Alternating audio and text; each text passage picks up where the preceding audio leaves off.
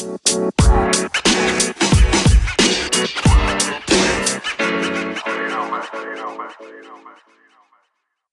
freundliches Servus und herzlich willkommen zum Solid West Podcast. Heute geht es zwar in vielen Podcasts um Geldanlage und Co., was aber oftmals fehlt, ist die sachliche Einordnung aus professioneller Sicht. Professionell bedeutet im Fall von Solid West aufbauend auf dem Fundament von beinahe 50 Jahren Kapitalmarkterfahrung der DJE Kapital AG. Mein Name ist Konstantin von Essen. Ich bin verantwortlich für digitale Kommunikation im Solid West Team. Sind steigende Anleihenzinsen bereits Vorboten einer womöglich bevorstehenden Inflation? Ist der aktuelle Aufwärtstrend in den Aktienmärkten somit durch steigende Zinsen gefährdet? Diese Fragen treiben derzeit wohl viele Anleger um. Zum Glück haben wir ausgemachte Experten im Haus, die fundierte Antworten auf die großen Fragen haben, wie beispielsweise DJE-Vorstandsmitglied Dr. Ulrich Kafanik. Wie er die aktuelle Lage beurteilt und wie seine Einschätzung für die kommenden Monate aussieht, hören Sie im jetzt folgenden Interview. Die Fragen stellte meine Kollegin Simone Ausfelder. Hallo, Herr Dr. Kafanik. Nachdem die Inflation in den letzten Jahren auf einem überschaubaren Niveau verharrte, steigt ja inzwischen schon wieder die Inflationsgefahr. Man ja zum Beispiel gestern bei den Kursen im Tech-Bereich sehen können. Zwischen Inflation und Zinsen gibt es ja oftmals auch einen Zusammenhang. Ich freue mich sehr, dass Sie sich die Zeit nehmen, um uns über die Zusammenhänge, äh, die Zusammenhänge näher zu erklären und uns Ihre Einschätzung zur aktuellen Lage zu geben. Ja, mache ich gerne, Frau Ausfelder. Gehen wir doch erstmal zu den Rohstoffpreisen. Ähm, die Rohstoffpreise haben ja über die komplette Bandbreite deutlich angezogen. Zum Beispiel im Agrarsektor, wenn man Weizen oder Mais anschaut, im Bereich Energie, Öl oder auch die Edelmetalle, wie zum Beispiel Palladium oder Kupfer. Manche Experten sprechen ja sogar schon von einem neuen Superzyklus. Wie schätzen Sie denn hier die aktuelle Entwicklung ein, Herr Dr. Kafanik?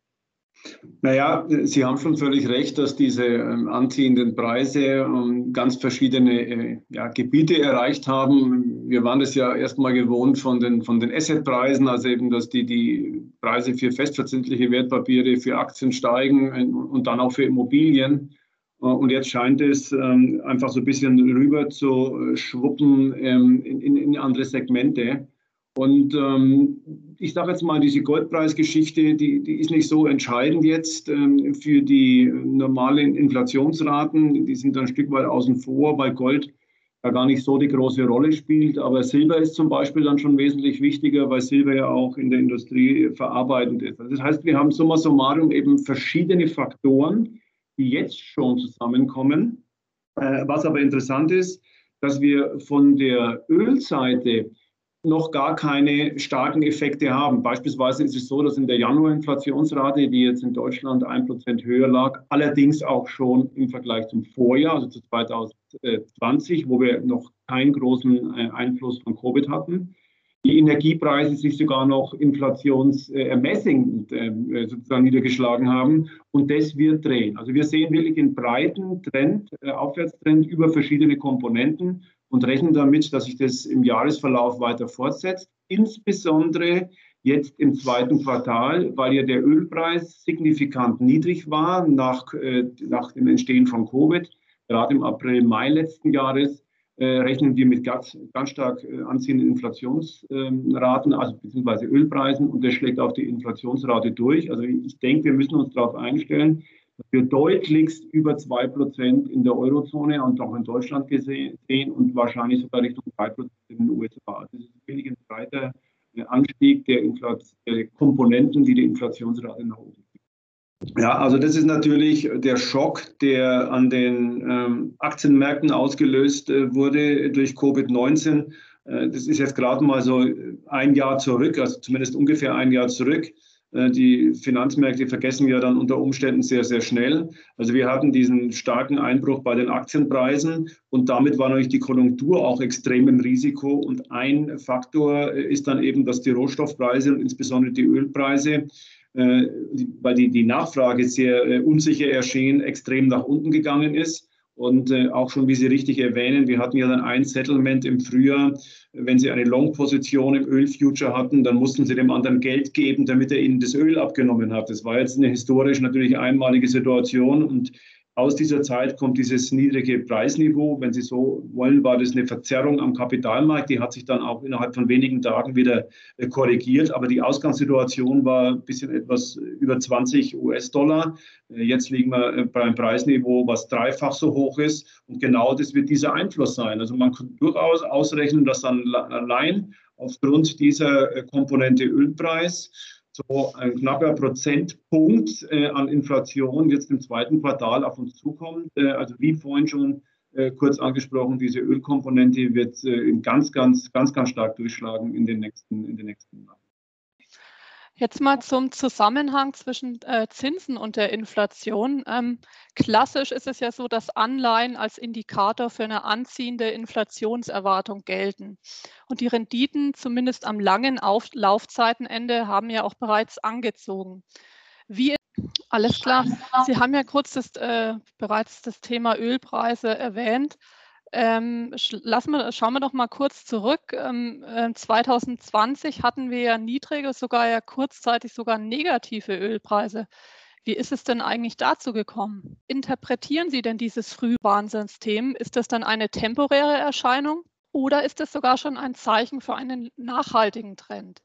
Das ist ein sehr, sehr interessanter Punkt. Ähm, man kann das vielleicht so beantworten. Äh, prinzipiell, klar, gibt es diesen Zusammenhang, ähm, wenn die Inflation steigt. Und hier ist vor allen Dingen äh, wichtig die Inflationserwartungen, weil die, die, die Leute, äh, die Investoren versuchen natürlich Faktoren, die in den nächsten Wochen, Monaten passieren, vorwegzunehmen, also eskamtieren, wie, wie wir das hier an den Finanzmärkten sagen. Und da ist es definitiv so, dass man diese Faktoren, die wir gerade besprochen haben, anstehende Nahrungspreise äh, und dann vor allen Dingen Industriemetalle, äh, werden jetzt in die Inflationsrate reinkommen. Und jetzt sehen wir einen ganz massiven Anstieg der Inflationserwartungen. Also Inflationserwartungen äh, in den USA beispielsweise sind schon deutlich über zwei Prozent ähm, nach oben gegangen, also irgendwo in der Nähe von zweieinhalb Prozent. Und das sind die Zinsen noch nicht. Und äh, um die Frage so zu beantworten, das ist eigentlich so, der Anstieg ist sogar der Zinsen im Vergleich zu den Inflationserwartungen relativ moderat. Und wenn Sie das jetzt umsetzen in die eigentliche Erwartungshaltung der Marktteilnehmer, dann gehen die davon aus, dass das eine vorübergehende Situation ist. Vorübergehend ist jetzt eigentlich nicht zu greifen, ob das ein paar Monate sind oder ob das ein Jahr ist, aber eben nicht dauerhaft.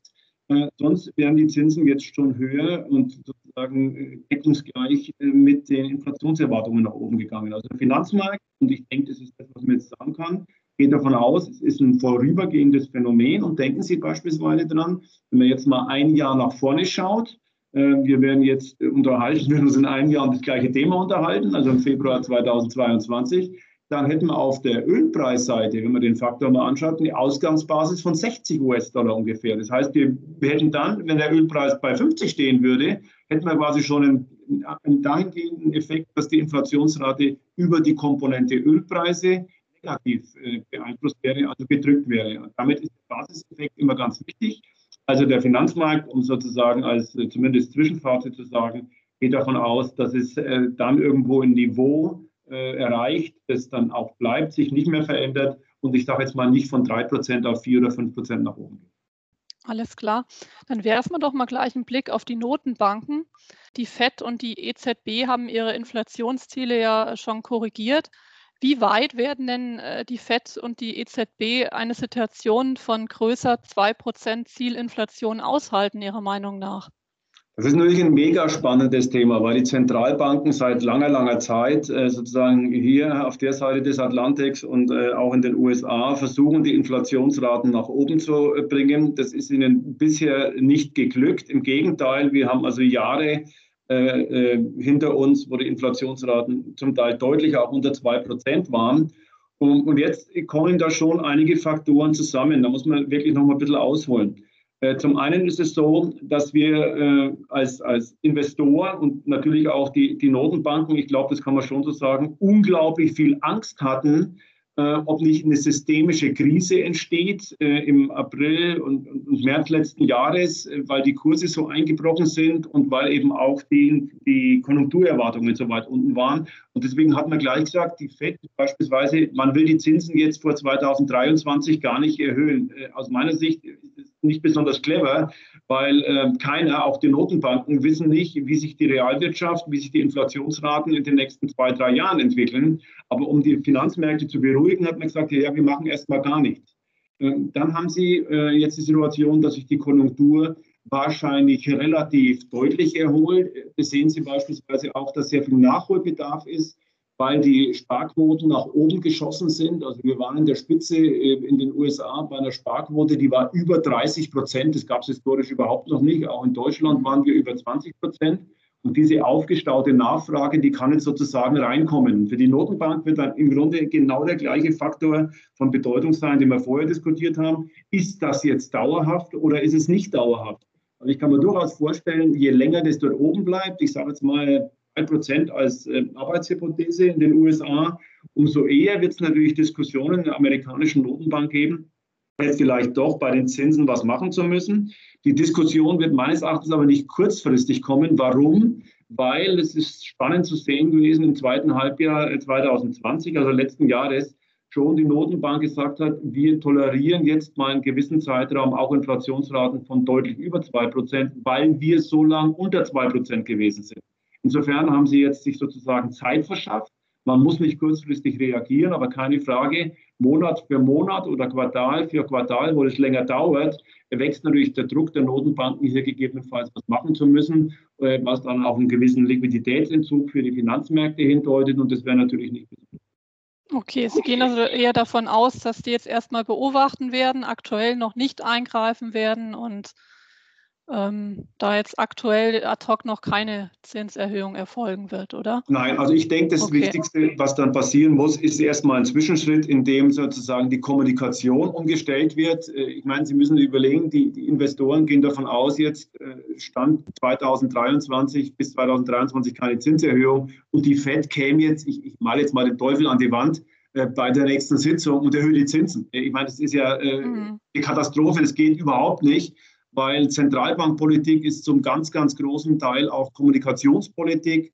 Also die Zentralbank hat eigentlich alles richtig gemacht im Vorfeld, wenn sie eine Entscheidung trifft, egal ob sie jetzt äh, Wertpapiere kauft oder verkauft oder die Zinsen erhöht oder senkt, wenn gar nichts mehr passiert am Tag, wo die Entscheidung getroffen wird, weil dann hat man das sozusagen richtig vorher an die, in die Kanäle bei den Investoren reingebracht. Und so sollte eigentlich die Zentralbankpolitik sein. Im Grunde müssen wir erstmal sehen, eine Veränderung der Kommunikation der FED und der EZB, bevor wir überhaupt an Zinserhöhungen denken. Okay. Ähm, wie sehen Sie denn die Gefahr, dass aus inflationären Szenarien plötzlich deflationäre Szenarien wie in Japan entstehen, eher sehr gering oder? Ja, momentan ist es, ist es wirklich sehr gering. Die, die Marktteilnehmer haben, sie, haben sich angepasst. Man ist im Grunde fast schon verwöhnt gewesen. Man darf ja auch nicht vergessen, wenn man das mal historisch einordnet, und seit 1982, also fast 40 Jahre, sinken die äh, Zinsen an den Kapitalmärkten, sowohl in den USA als auch in Europa. Wir haben eine ganz, ganz, ganz lange Phase hinter uns. Es hat mit vielen Faktoren zu tun, ähm, mit rückläufigen Rohstoffpreisen, mit Globalisierung, mit Verlagerung von Arbeitsplätzen, mit der Schwächung der Gewerkschaften, also viele, viele Komponenten, die da zusammenkommen. Und es sind immer auch Kapazitäten angepasst worden. Und, und jetzt ist es ja auch, dass dieser Konjunkturaufschwung vermutlich, es sei denn, wir kriegen jetzt nochmal wirklich äh, richtig einen Rückschlag äh, bei den Covid-Zahlen, in dem meinetwegen die, die Impfstoffe nicht da sind oder die Impfbereitschaft nicht da ist. Aber ansonsten werden wir relativ schaffen, ähm, eine Erholung äh, bekommen. Ähm, und die Kapazitäten, wie gesagt, sind jetzt nicht so groß. Das heißt, eher haben wir jetzt mal ein Thema, wie wir es vorhin schon diskutiert haben, mit einem gewissen Zeitraum äh, höhere Inflationsraten, aber von Deflation, also wirklich von Deflation, mhm. Das war ja eigentlich nur in Japan der Fall. Wir haben diesen Ausdruck äh, bei uns in, in, Europa und in den USA von De Desinflation. Das heißt, die Inflationsraten waren positiv, also die Preise sind nach wie vor gestiegen, aber die Veränderungsrate, also eine Desinflation ist zum Beispiel, wenn Sie eine Entwicklung haben 2,5, 2, 1,5, dann ist die Inflation zwar nach wie vor positiv, aber sie ist rückläufig. Und das ist eher so eine Phase, auf die man sich einstellen sollte. Also äh, mhm. wahrscheinlich haben wir gute Möglichkeiten, in einem Jahr dann nicht über drei zu reden. Dann können wir sagen, oh, wir waren mal bei drei, aber jetzt sind wir bei zwei. Also das heißt, dann würde dieser Desinflationsprozess wieder ähm, eintreten. Okay. Mal zum Zusammenhang zwischen Zinsen und Wirtschaft. Ob ein hohes Zinsniveau gut oder schlecht für die Wirtschaft ist, wird ja unter Volkswirten häufig kontrovers diskutiert. Wie ist denn Ihre Meinung dazu? Ja gut, äh, grundsätzlich ist es natürlich so, äh, wenn man jetzt mal vom Unternehmen kommt, je geringer die Zinsen, umso geringer habe ich einen Aufwand auf dieser Seite. Also wirkt es erstmal isoliert betrachtet über den Faktor natürlich positiv auf die Gewinne, ist gar keine Frage. Äh, andererseits für die Finanzmärkte, wenn man das vielleicht auch noch einschieben kann, sind ähm, die sinkenden Zinsen eigentlich auch ganz gut oder niedrige Zinsen, weil der Bewertungsfaktor für Aktien dann nach oben geht. Also je niedriger die Zinsen, umso höher ist der Bewertungsfaktor für Aktien. Nichtsdestotrotz ist es normalerweise im Grunde gesund, wenn in der Konjunktur, äh, konjunkturellen Erholung, Erholungsphase die Zinsen nach oben gehen, weil es zeigt eben auch, es gibt jetzt äh, gute Preisüberwälzungsspielräume für die Unternehmen. Das heißt, die Kosten können gut weitergegeben werden äh, und ist insgesamt ein Zeichen für eine gute Konjunktur. Und wenn man sich auch vergleicht, dann ist es eigentlich so, dass die Aktienkurse um vielleicht das noch zu erwähnen, in Phasen steigender Zinsen wesentlich besser laufen als in Phasen fallender Zinsen oder stark fallender Zinsen, weil es eben das Konjunkturbild widerspiegelt. Also insofern äh, kann man generell sagen, dass steigende Zinsen jetzt für die Aktienmärkte äh, und auch für die Profitabilität der Unternehmen, wenn man alles zusammenrechnet, eher einen positiven Einfluss. Und ab welchem Zinsniveau denken Sie denn, dass es für das Wirtschaftswachstum ungesund wäre? Ich glaube, dass wir bezogen auf das Wirtschaftswachstum da relativ viel Platz haben. Kann man durchaus vorstellen, aus meiner Sicht, dass wir da äh, um einen Prozentpunkt nach oben gehen. Äh, in, in, in, eine Situation, die man viel näher beobachten muss, ist, äh, wie sich das an den Kapitalmärkten, insbesondere am Aktienmarkt eben auswirkt. Mhm. Äh, das hatte ich gerade schon skizziert, äh, über den Bewertungsfaktor. Wenn jetzt nämlich die Zinsen dort nach oben gehen, dann macht es der Konjunktur erstmal gar nichts aus aber den Bewertungsfaktor würde das da nach unten drücken, dann hat der Aktienmarkt eher ein Bewertungsproblem. Also das scheint mir das Entscheidende zu sein. Aber ob die Zinsen jetzt echt 50 oder 100 Basispunkte höher sind, äh, das ist kein so großer Faktor, insbesondere wenn es nicht schlagartig geht. Ist ja auch ein Unterschied, ob sich die Zinsen um einen Prozentpunkt innerhalb von anderthalb Jahren nach oben bewegen oder ob sie sich jetzt mal übertrieben ausgedrückt innerhalb von drei Monaten nach oben bewegen. Über den längeren Zeitraum können sich die Investoren auch anpassen, sodass es kein großes Problem ist. Aber all die schnellen, ruckartigen Bewegungen, die die Szenarien der Investoren durcheinander bringen, die sind dann eher schädlich für die. Dann nehmen wir doch gerne mal Aktien gleich als Beispiel, hatten Sie ja schon erwähnt. Ab welchem Zinsniveau würden denn Aktien an Attraktivität verlieren und wären dann nicht mehr Anlegers Liebling? Gerne mal äh, Ihre Einschätzung zum Beispiel anhand von zehnjährigen US-Treasuries. Ja, die US-Treasuries nimmt man natürlich immer ganz gern her, weil sie eben eine deutlich positive Rendite aufweisen im Vergleich beispielsweise zu zehnjährigen Bundesanleihen oder auch ähm, andere Länder der Euro-Kernzone wie, wie, wie Frankreich, Niederlande oder Österreich. Ähm, wir sind jetzt schon stark nach oben gegangen. Wir waren jetzt hier in den letzten Tagen knapp unter 1,40 für 10-jährige Treasuries, für die 30-jährige noch deutlich höher. Also ich kann mir vorstellen, ähm, dass wir vielleicht so bei 2 Prozent und damit haben wir schon noch einen gewissen Lauf, dass dann Leute sich, äh, sich überlegen würden, also bauen wir jetzt nicht mal Aktien ab und ähm, gehen jetzt nicht wieder zurück in den Rentenbereich. Also wenn man jetzt eine Zahl nennen muss, äh, äh ohne dass ich weiß, die überhaupt kommt und geschweige denn, wann sie kommt, dann würde ich jetzt einfach mal 2% in den USA in Und welche Rolle spielen die Geschwindigkeit einer etwaigen Zinsanpassung sowie das Renditeuniversum am kurzen, mittleren und langen Ende der Zinskurve? Ja, also, also, entscheidend ist, wie gesagt, ähm, die Geschwindigkeit, äh, wie ich, vorhin schon kurz äh, erwähnt habe. Ähm, wenn die Sachen schnell passieren, dann, dann haben sie eben diese negativen äh, Rückkoppelungen, um zu sagen, ähm, dann, dann haben sie eine Art Schockwirkung. Die, die Notenbank weiß das natürlich auch und die Notenbanken weltweit wissen das. Insofern, wenn sie den Zinsanstieg nicht verhindern können, was ich persönlich glaube, also wenn die Fundamentaldaten so sind, die Inflationsrate nach oben geht, dann werden sie den Zinsanstieg nicht verhindern können, aber sie werden die Geschwindigkeit beeinflussen können. Insofern äh, ist die Geschwindigkeit entscheidend. Und, und, und, da denke ich schon, dass wir hier keine blitzartigen Entwicklungen sehen. Äh, es wird dann eben auch davon abhängen, ob sich äh, erwartete Inflationsrate in den nächsten Monaten so einstellt. Vielleicht kommt es dann doch nicht äh, komplett so. Vielleicht sagen die, oh, wir sind ja doch eher bei 2% als bei 3%. Und dann können Sie auch sehr schnell eine Stabilisierung am Rentenmarkt sehen. Also summa summarum schnelle Bewegung, die ich nicht erwarte, wäre negativ. Eine moderate Bewegung nach oben ist durchaus für die Aktienmärkte verkraftbar. Dann ganz anderes Thema und auch letztes Thema dann. In letzter Zeit wird immer wieder von sogenannten Zombie-Unternehmen gesprochen, die also nur aufgrund des niedrigen Zinsniveaus überhaupt noch existieren, da nur so eine Finanzierung überhaupt möglich ist. Äh, sehen Sie denn eine bevorstehende Pleitewelle, Herr Dr. Kafanik? Ähm, das Risiko ähm, ist in der Tat gegeben. Also ähm, man muss jetzt mal, wenn man für Deutschland guckt, wir haben ja ganz, ganz äh, eigentlich unerklärliche Entwicklungen. Wir haben zum Beispiel einen ganz starken Rückgang äh, bei den Insolvenzanmeldungen, trotz der ganzen Covid-Krise, was natürlich mit den staatlichen Hilfen ähm, zu tun hat, äh, wie gut gemanagt das worden ist seitens des Staates. Da will ich mir jetzt sozusagen keinen Kommentar dazu abgeben. Aber faktisch ist es so, ganz einfach, wenn Sie Kredite haben und äh, die haben, haben einen Zinssatz von 5% oder Sie haben einen Zinssatz von 1%, um jetzt zwei Extreme mal zu vergleichen, dann ist es halt schon, dass ein Unternehmen äh, unter Umständen noch im Markt ist aufgrund der niedrigen Zinsen, weil die Belastung eben relativ moderat ist. Und insofern ist es schon so. Äh, in Japan ist es ja seit langer, langer Zeit auch ein Thema, dass wir viele, ich mag den Ausdruck jetzt nicht besonders nicht, aber Zombie-Unternehmen halt haben. Ich würde jetzt mal sagen, äh, der Ausdruck gefällt mir wesentlich besser, das sind halt Unternehmen, die, die relativ äh, ertragsschwach sind, niedrige Eigenkapital ähm, aufweisen. Aber da sollten jetzt die Finanzmärkte andererseits auch nicht so borniert sein, dass es nur Unternehmen auf der Welt geben sein, die zweistellige äh, EK, also Eigenkapitalrenditen aufweisen. Da muss man jetzt auch schon mal sagen, die Wirtschaft ist wichtig, aber Wirtschaft ist nicht alles.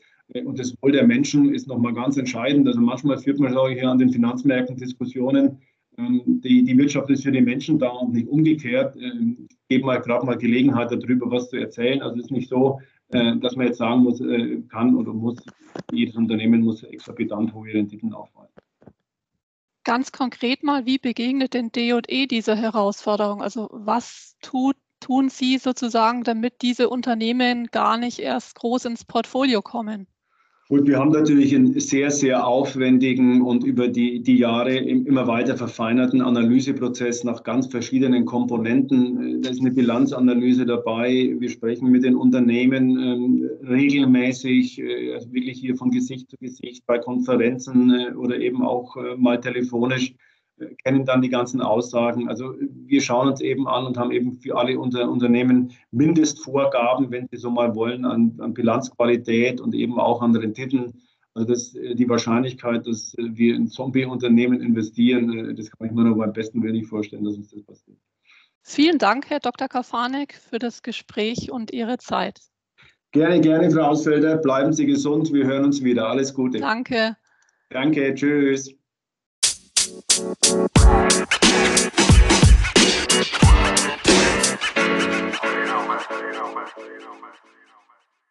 Solid West ist die Online-Vermögensverwaltung der DJE Kapital AG und erbringt keine Anlage-, Rechts- und/oder Steuerberatung.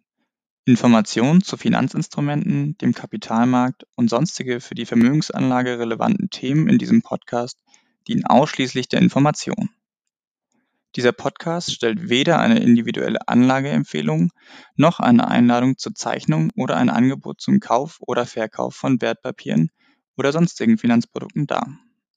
Für die Richtigkeit und Vollständigkeit der Informationen kann keine Gewähr übernommen werden. Kapitalanlagen bergen Verlustrisiken.